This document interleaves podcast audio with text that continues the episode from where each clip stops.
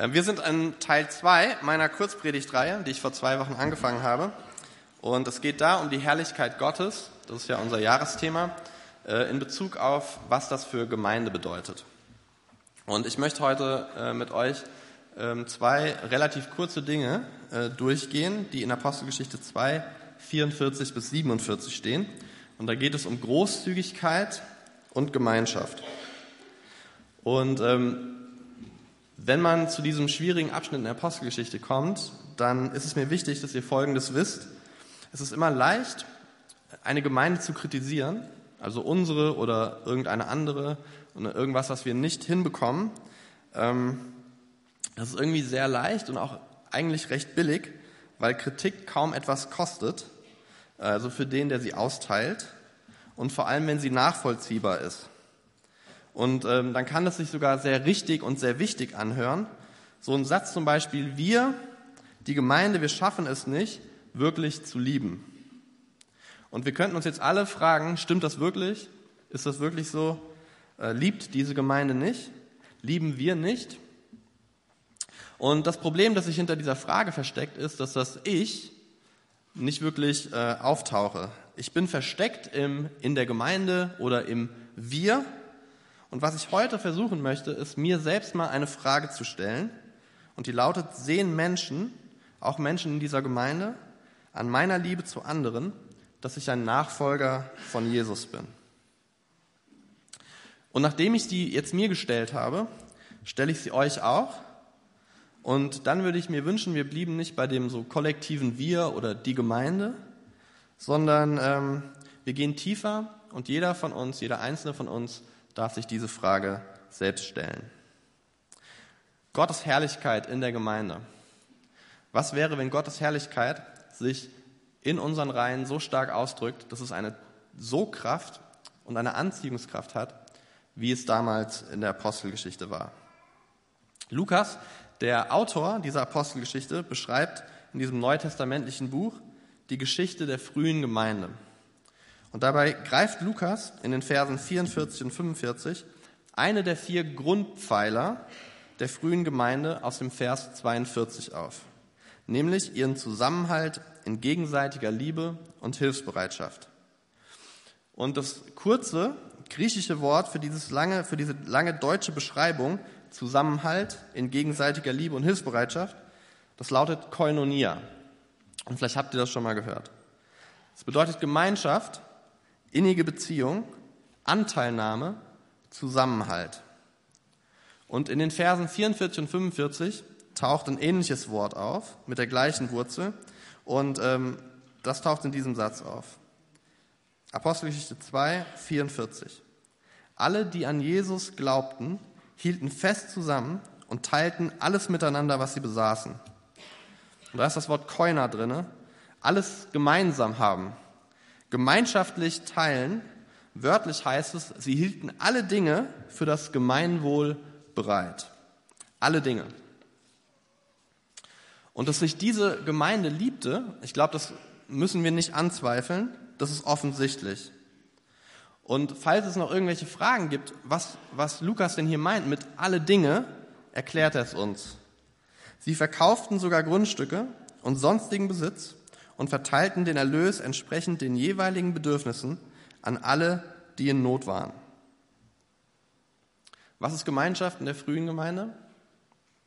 Genau das. Und es scheint nur bedingt oder relativ wenig mit dem Gefühl der Gemeinschaft zu tun zu haben, das man in der Gemeinde fühlt, wenn man so als Christen zusammensitzt. Also Lukas erwähnt das Abendmahl und das Gebet und das sind Bestandteile vom Gottesdienst, aber das hier war größer und weiter als Gottesdienst. Sein Fokus von Gemeinschaft liegt außerhalb von Gottesdienst. Und Gemeinschaft zu haben bedeutet nicht, alles gemeinsam oder bedeutet alles gemeinsam zu besitzen, aber nicht in diesem kommunistischen Gedanken, dass einer entscheidet, dass jeder das Gleiche kriegt, sondern alles gehört allen, weil alle verstanden haben, dass nichts wirklich ihnen gehört, sondern alles Gott. Und das ist ein Angriff auf, auf das, was, wie ich lebe und wie ich ähm, denke und wie ich fühle. Das ist eigentlich ein Angriff auf unsere westliche Zivilisation, so wie wir sie heute finden. Und es scheint, als ob diese Gruppe von Gläubigen so miteinander verbunden war, dass niemand sich das Recht herausnahm, seinen Luxus oder seinen Wohlstand zu genießen, ohne etwas abzugeben davon, um eine konkrete Not eines Bruders oder einer Schwester zu lindern. Also verkauften sie einen Teil ihres Besitzes, Land, Schmuck, Häuser und vieles mehr, um den Nöten der armen Brüder und Schwestern zu begegnen. Und ich höre stille Einsprüche aus meinem Herz und vielleicht auch aus euren Herzen. Ähm, mein Privatbesitz, ja, das ist mein Privatbesitz. Also der ist mir sogar durch ein Gottesgebot zugesichert. Ja. Warum sollte es das Gebot geben, du sollst nicht stehlen, wenn es so etwas nicht gäbe? Ja. Natürlich gibt es das. Und vielleicht wirst du so als guter Bibelausleger, der du bist, ja, weil du schon lange Jahre hier in der Gemeinde sitzt, ja, wirst du sagen, Pastor, das ist jetzt auch relativ einfach. Aber man kann aus einer Geschichte, und das wäre eine Geschichte, die wir lesen, keine Regeln ableiten. Ja. Wo sind denn hier die Imperative? Wo sind denn die Befehle? Wo steht denn, so wie die es gemacht haben, macht das bitte auch? Fehlt ja komplett. Das war ein freiwilliges Tun. Äh, jeder tat es oder tat es nicht. Und das stimmt. Es gibt ja auch Geschichten in der, in der Bibel über einen Esel, der anfängt zu sprechen. Versuchen wir auch nicht zu reproduzieren. Oder ein Prophet, der in so einem äh, knallroten Cabrio gen Himmel fährt. Auch das ist eher schwierig umzusetzen. Also müssen wir das hier auch umsetzen. So ist das überhaupt ein Wort, das uns noch anspricht. Und dann könnte man sagen, ganz ehrlich, wenn wir diese Gemeinde anschauen und gucken, wo die in 20 Jahren landen wird, nämlich in bitterer Armut, ja, und ähm, richtig, richtig ähm, von Nöten bedrängt, dann könnte man sagen, ja, das ist, was eure Großzügigkeit euch ähm, gebracht hat. Hättet ihr aber das mal nicht gemacht, dann wäre es vielleicht nicht so schlimm gewesen. Man könnte sagen, das Experiment ist grundsätzlich in die Hose gegangen. Aber wir sollten hier vorsichtig sein und wir sollten dieses Beispiel der frühen Gemeinde nicht vorschnell abschreiben, weil uns nicht direkt eine Aufforderung trifft. Oder weil dieser Text unseren Lebensstil bedroht. Einen Lebensstil, für den wir uns schon seit Jahren und Jahrzehnten selbst rechtfertigen. Es ist total freiwillig, aber Lukas schreibt das nicht ohne Grund auf. Es ist nicht nur ein Fun Fact oder nice to have. Ähm, sein Bericht beschreibt die Existenz und die Werte und die Identität der frühen Gemeinde. Und er bewundert diese Menschen, die diese Koinonia so gelebt haben. Sie lebten so, wie es man es noch nie von einer Gemeinschaft gesehen hat. Das war außergewöhnlich. Und Lukas liebt die aufopfernde Liebe, die da füreinander da war, und die Beachtung, die gerade die Armen und die Menschen in Not bekamen. Und diese Gemeinde würde in 20 Jahren nicht bankrott sein, weil sie alles miteinander teilten, sondern weil es eine Hungersnot gab. Und die Frage ist wohl eher, hätten sie die Hungersnot überstanden, wenn sie keine Koinonia hatten? Lukas schreibt diesen ganzen Bericht, die Apostelgeschichte, an einen reichen Mäzen, an seinen Auftraggeber ähm, Theophilus. Und er schreibt ihn an eine westliche, reiche Gesellschaft im 21. Jahrhundert. Für mich ist das gesamte Evangelium von Lukas eine Lektion in Sachen Gottesfurcht. Und Gottesfurcht, das war eines der beiden Themen von äh, vor zwei Wochen. Und hier kocht es wieder hoch. Was macht meine Gottesfurcht mit mir? Bestimmt die Kultur, in der ich lebe, wie diese Gottesfurcht ausgelebt wird, oder bestimmt es der Wert von Gemeinschaft, so wie wir es in der frühen Gemeinde finden? Und deswegen finden wir in der, im Evangelium von Lukas und in der Apostelgeschichte ähm, diesen großen Fokus auf der Hilfe für die Bedürftigen. Lukas ist der Einzige, der den Bericht über den barmherzigen Samariter aufschreibt. Und nur Lukas hält das Gleichnis von Jesus fest, wo ein törichter Mann Scheune um Scheune baut, um noch mehr und noch mehr und noch mehr zu sammeln. Und das sind Gleichnisse, Tatsachenberichte, aber keine Befehle, keine Imperative. Aber keiner von uns nimmt gerne Befehle entgegen. Ne, das mögen wir alle nicht. Aber Geschichten haben eine Kraft, die uns verändern kann. Und Jesus weiß das und Lukas weiß das. Und deswegen erzählt er sie uns. Es war nicht das prophetische Wort eines krassen Propheten, der David gesagt hat, du hast gesündigt, David, guck dir mal dein Leben an, sondern eine Geschichte über ein Schaf, das unrechtmäßig gestohlen wurde, von einem, der tausende Schafe hat. Und David ist überführt und sagt, dieser Mann ist böse. Und der Prophet sagt, du bist dieser Mann. Es ist eine Geschichte, die uns reinzieht, kein Befehl, aber mit der wir uns identifizieren können. Für Lukas ist diese Botschaft von Koinonia, von gelebter Gemeinschaft, wichtiger als alle anderen Themen. Und es ist wichtiger für ihn als für alle anderen Autoren im Neuen Testament. Vielleicht auch, weil er die Gefahr von Reichtum und Wohlstand kannte und die kann einen blind machen für die Nöte des anderen. Apostelgeschichte 2, 45, 44, 45 ist das Gegengift zum törichten Mann, der immer größere Schuppen baut und immer mehr Reichtum anzulegen. Und es ist eine Kritik an dem Selbstmord unseres Materialismus, in dessen Umklammerung wir, also ich auch, mittendrin bin. Ich finde, wir sollten diese Warnung hören und sie sollte uns bewegen und sie sollte uns mehr bewegen, Liebesbotschafter Gottes zu sein. Und ich rede noch nicht mal für die große, weite Welt, sondern ich rede für die Menschen, die hier in diesem Saal sitzen. Wir sollten diese Liebe teilen mit allem, was wir haben und mit allem, was wir sind. Wie wendet man sowas jetzt konkret an? Am Ende des ersten Punktes. Und ich muss euch sagen, mir fällt das super schwer. Ähm, mein Herz und meine Gedanken sind nicht eingeübt in diese, in diese Sachen. Ich wache nicht auf und überlege mir, wem schenke ich heute etwas, wem tue ich heute etwas Gutes. Es ist einfach nicht, wie mein Tag abläuft. Und deswegen auch von mir heute kein Gesetz und kein Befehl und kein Mandat, aber ich nehme für mich und in diesem Jahr, wo wir uns der Herrlichkeit Gottes neu widmen wollen, vor, weg von mir selbst zu schauen und mehr auf Gott zu schauen. Und ich will, ich will spüren, dass in meiner Ausrichtung Gott gegenüber Gott etwas in mir tut, dass ich mir nicht mehr die Frage stelle, was würde mir gut tun, sondern ich mir die Frage stelle, richte ich mich nach Gott aus und wird mir das gut tun? So, kommt, mein, kommt, kommt das, was ich erwarte von Gott oder kommt, muss ich selbst dafür sorgen? Und das hat auch mit dem zu tun, was Gott mir anvertraut hat, mit meinem Wohlstand, mit dem, was ich habe. Ich empfinde ganz oft einen innerlichen Frust in mir drinne, trotz Wohlstand. Und ich glaube, der kommt daher, dass ich viel zu viel auf mich schaue. Und ich möchte Gott einfach Danke sagen für dieses Jahr, wo wir uns an seiner Herrlichkeit orientieren können. Und vielleicht ist dieses Jahr ja wirklich etwas, wo jeder von uns in irgendeinem Bereich seines Lebens neue Schritte macht, die richtig, richtig gut sind. Und jetzt könnt ihr sagen, ja, die Gemeinde ne, organisiert das mal, macht mal ein Event draus.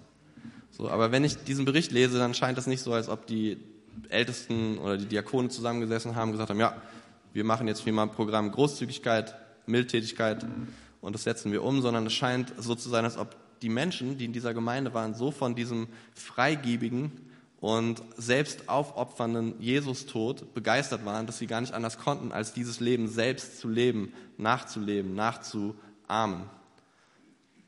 Deswegen möchte ich es nicht, nicht im kollektiven Wir hören, sondern wirklich, dass jeder von uns das mit nach Hause nimmt und bespricht und darüber betet, was das für uns bedeuten kann.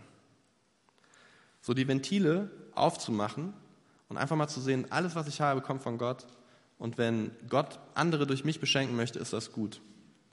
Zu Hause am Küchentisch ist es manchmal so, dass ich meiner älteren Tochter sage, bring mal bitte ein Glas Wasser für deinen Babybruder, ja, der ist anderthalb. Und manchmal sagt sie, ich bin aber nicht der Papa so, warum soll ich das machen? Ja, ich bin nur die Schwester. Und dann sage ich, doch, du machst es trotzdem und sie macht es dann meistens. Ja. Und wahrscheinlich denkt sie, der Papa ist faul. Und manchmal ist der Papa auch faul. Ja, da will er, dass einfach die große Tochter das macht.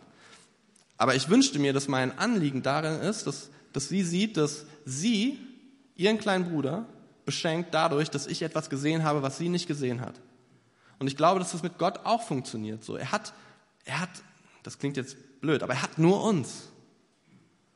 So, und das nur uns, das reicht ihm. Und wir sind seine Kanäle, mit denen er anderen beschenken möchte.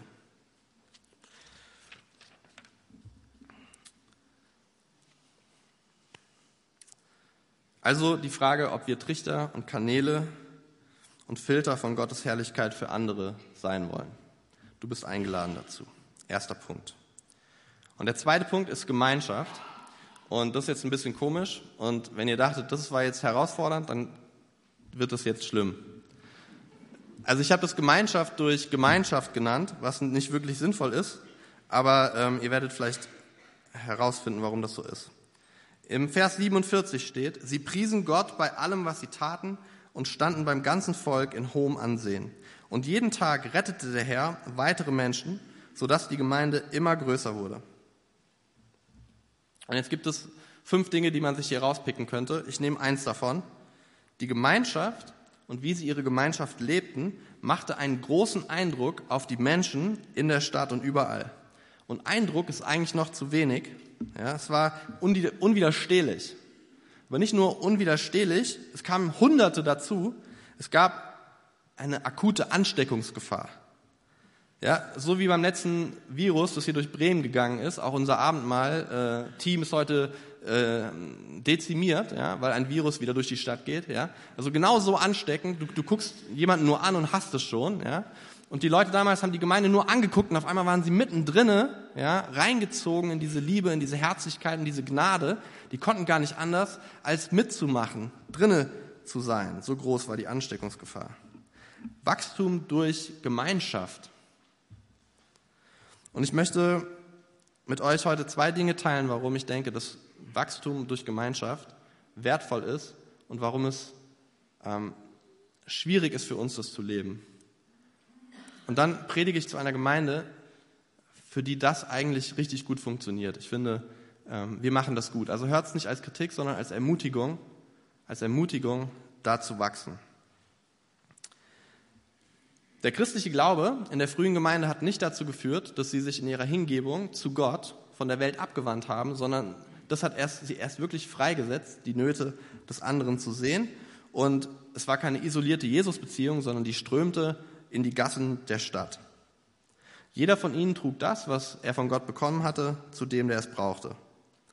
Aber das war noch nicht alles. Ähm, sie waren unglaublich attraktiv für Außenstehende, weil der Blick auf Gott den Blick für die anderen weitet und nicht schmälert. Und diese Gemeinschaft, diese Koinonia, lässt gleichzeitig eine Offenheit für alle und eine Distanz zu, die es Interessierten einfach macht, in die Gemeinschaft einzutauchen. Um euch zu zeigen, was diese Gemeinde besonders macht, werde ich jetzt mal kurz zehn Thesen zum Thema Freundschaft erläutern. Denn Freundschaft ist das, was die meisten Menschen in Gemeinde suchen.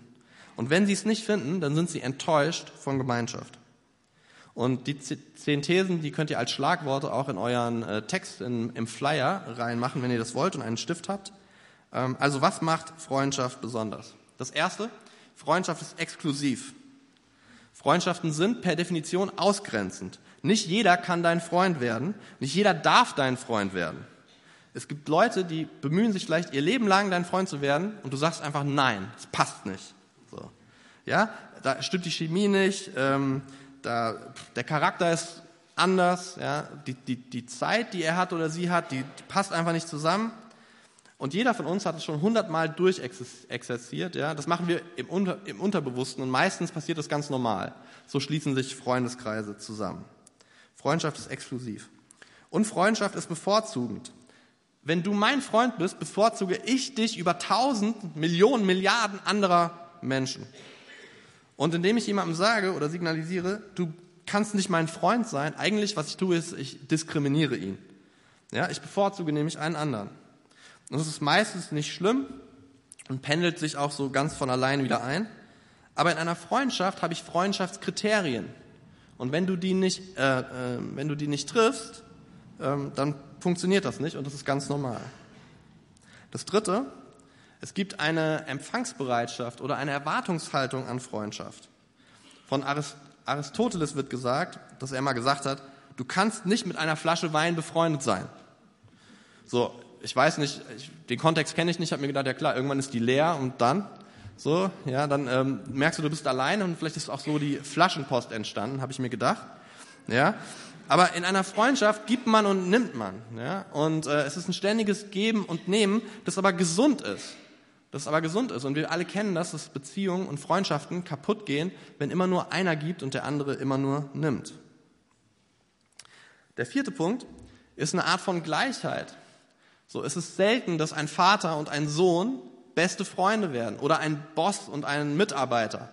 Das ist irgendwie, also ne, du suchst dir jemanden, der auf deiner Augenhöhe ist, mit dem du klarkommst, der die gleichen Interessen hat oder sonst irgendetwas. Da ist eine Art von Gleichheit da. Und das fünfte, es ist frei gewählt. So, niemand kann dich zwingen zu einer Freundschaft. Und wenn ich nicht will, wenn ich mich einfach verweigere, dann kannst du machen, was du willst. Ich wähle meine Freunde und du wählst deine Freunde. Das sechste, es ist egoistisch. Freundschaften sind im besten Sinne gut für uns, weil sie uns gut tun. Ein Freund zu haben bedeutet Stabilität zu haben, jemand, der dich kennt, der dich unterstützt. Und wir machen das nicht bewusst, aber die Frage, wenn ich, wenn ich auf jemanden zugehe, mit dem ich befreundet sein möchte, ist im Unterbewusstsein, wird der mir gut tun?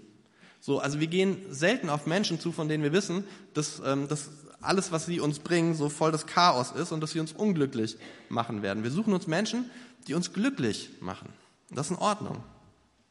Und das siebte ist eine dynamische Beziehung. Und auch das kennt ihr, habt beste Freunde, mit denen ihr Abi gemacht habt, zehn Jahre später kein Kontakt mehr. Dynamische Beziehungen, sie wachsen, sie werden schwächer, sie sterben, sie entstehen neu. Da passiert immer irgendwas, es ist immer etwas im Wandel. Das achte ist nicht unbedingt an den Glauben gekoppelt. Ähm, ich kann Freund sein mit jedem, ob der Christ ist oder nicht ist. Da sind andere Dinge viel, viel wichtiger. Interessen und Geschmack, da muss die Chemie stimmen. Und das funktioniert mit Christen und Nichtchristen genau gleich. Und das Neunte, vorteilhaft ist ein direkter Kontakt. Wenn ich die Person kennenlerne, so lange Zeit auf Distanz mit jemandem zu leben, ist schwierig, dabei entfernt man sich. Man sollte sich sehen, man will sich begleiten, äh, man berührt sich in einer Freundschaft. Es gibt persönliche Anteilnahme, Gespräche. Ähm, ich muss die Person kennen, um richtig Freund zu sein mit ihr. Und das Zehnte, Freundschaften haben eine eigene Sprache. Ja, und die eigene Sprache ist Verschwiegenheit. So, man erzählt sich Dinge, die man anderen nicht erzählt. Ja, es gibt Geheimnisse, die Freundschaften bewahren. In Freundschaften entstehen auch mehr als Worte. Ja, eine Geste kann 100 Worte ersetzen in einer guten Freundschaft. Es gibt Insiderwissen und Insiderwitze, über die kein anderer lacht, außer du und dein Freund. So kennt ihr das? Mhm. Und mir kommt es in meinem eigenen Leben oft vor, als ob ich ganz oft Freundschaft mit Gemeinschaft verwechsle. Und weil 90 Prozent von euch meine Freundschaftskriterien nicht erfüllen, habe ich auch keine Gemeinschaft mit euch. Es ist wie im Stammtisch, leider auch in der Gemeinde, gleich und gleich gesellt sich gern.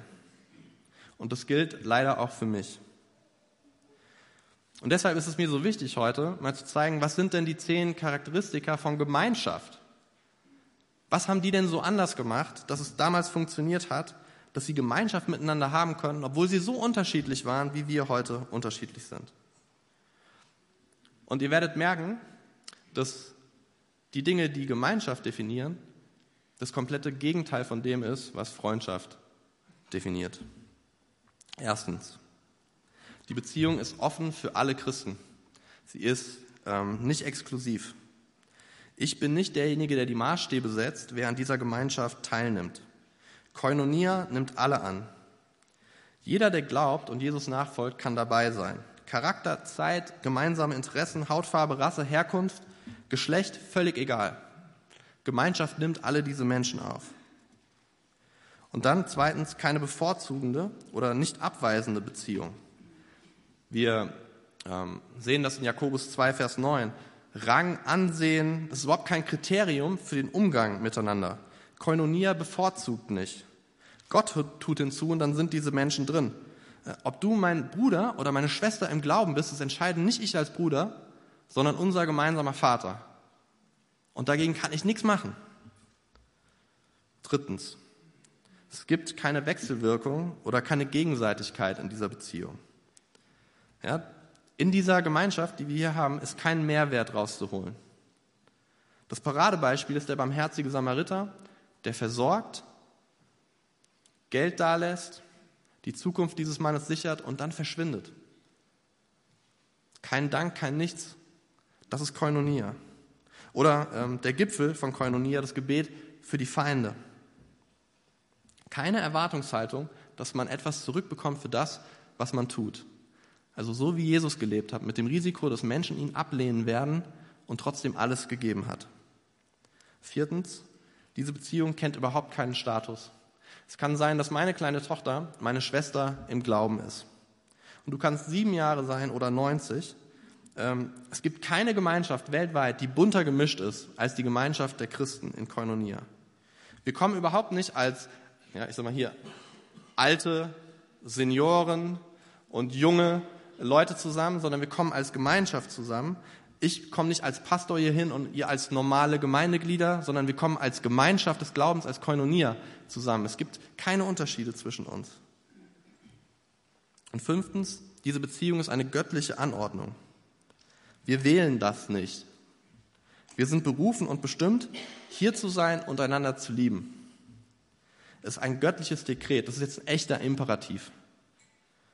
Und da, wo Freundschaften und Konflikte, Herausforderungen, Misstrauen und Vertrauensbruch in Freundschaften scheitern, da soll Koinonia eigentlich der Startpunkt sein. So, das alles ist schon eingerechnet, dass das passiert.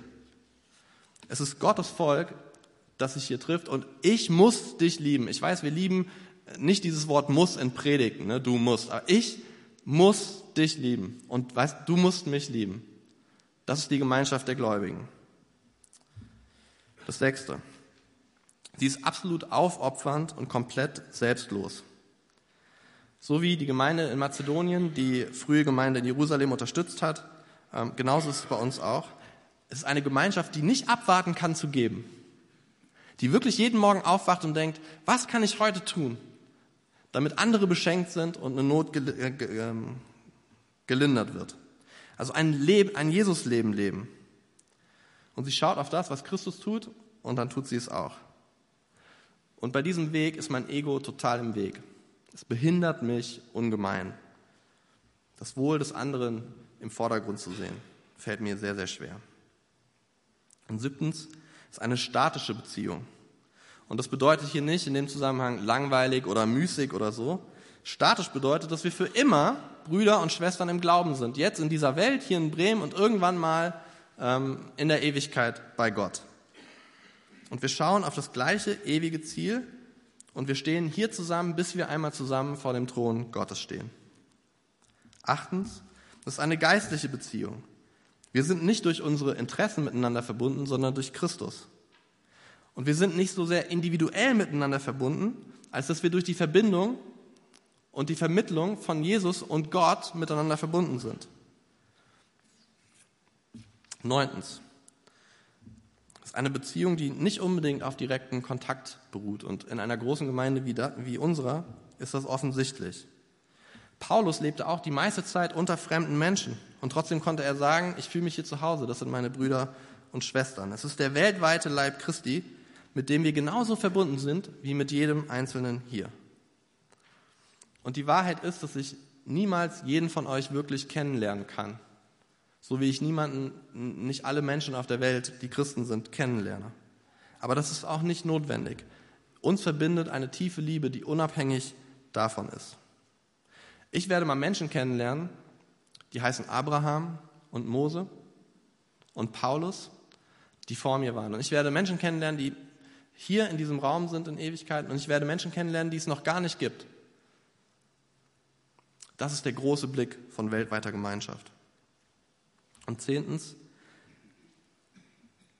die Beziehung oder die Beziehungssprache in Gemeinschaft ist Transparenz.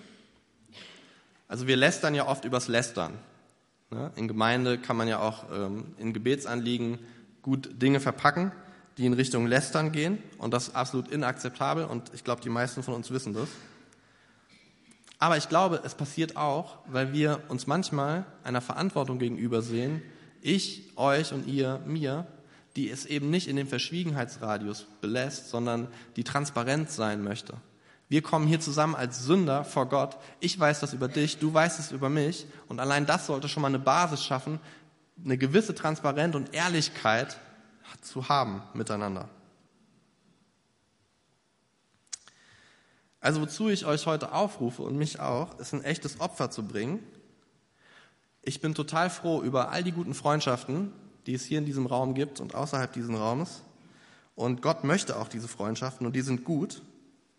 Aber wenn die Freundschaftsstrukturen, wenn wir die aus unseren Häusern, die wir haben, in die Gemeinde tragen, dann versperren wir den Weg für viele Menschen, auch uns selbst, echte Gemeinschaft zu haben.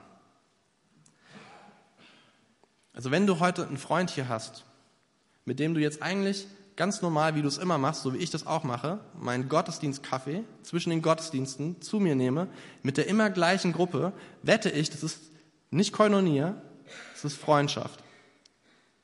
Und das ist nicht verwerflich, aber überleg dir, was es behindert, wenn Menschen sehen, dass wir aus 250 Freundesklicken bestehen und nicht aus einer Gemeinschaft.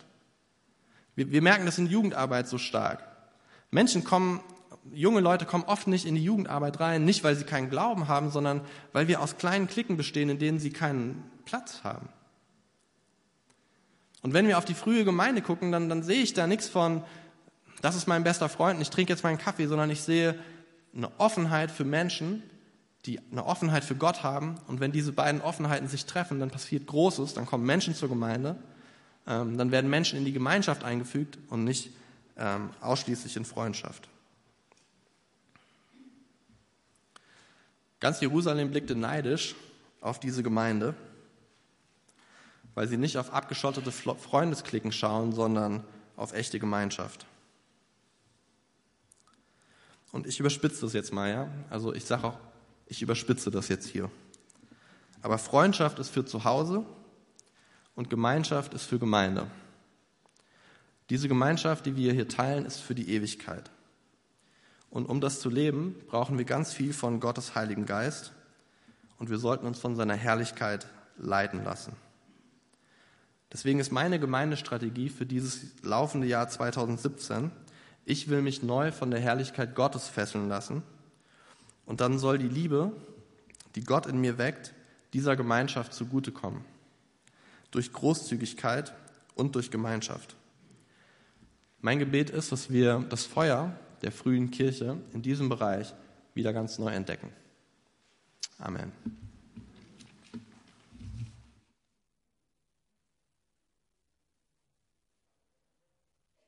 Ich brauche noch mal ein Mikro. Vater, ich danke dir, dass du geduldig mit uns bist. Ich danke dir für gute Vorbilder. Ich danke dir für deinen Leib weltweit.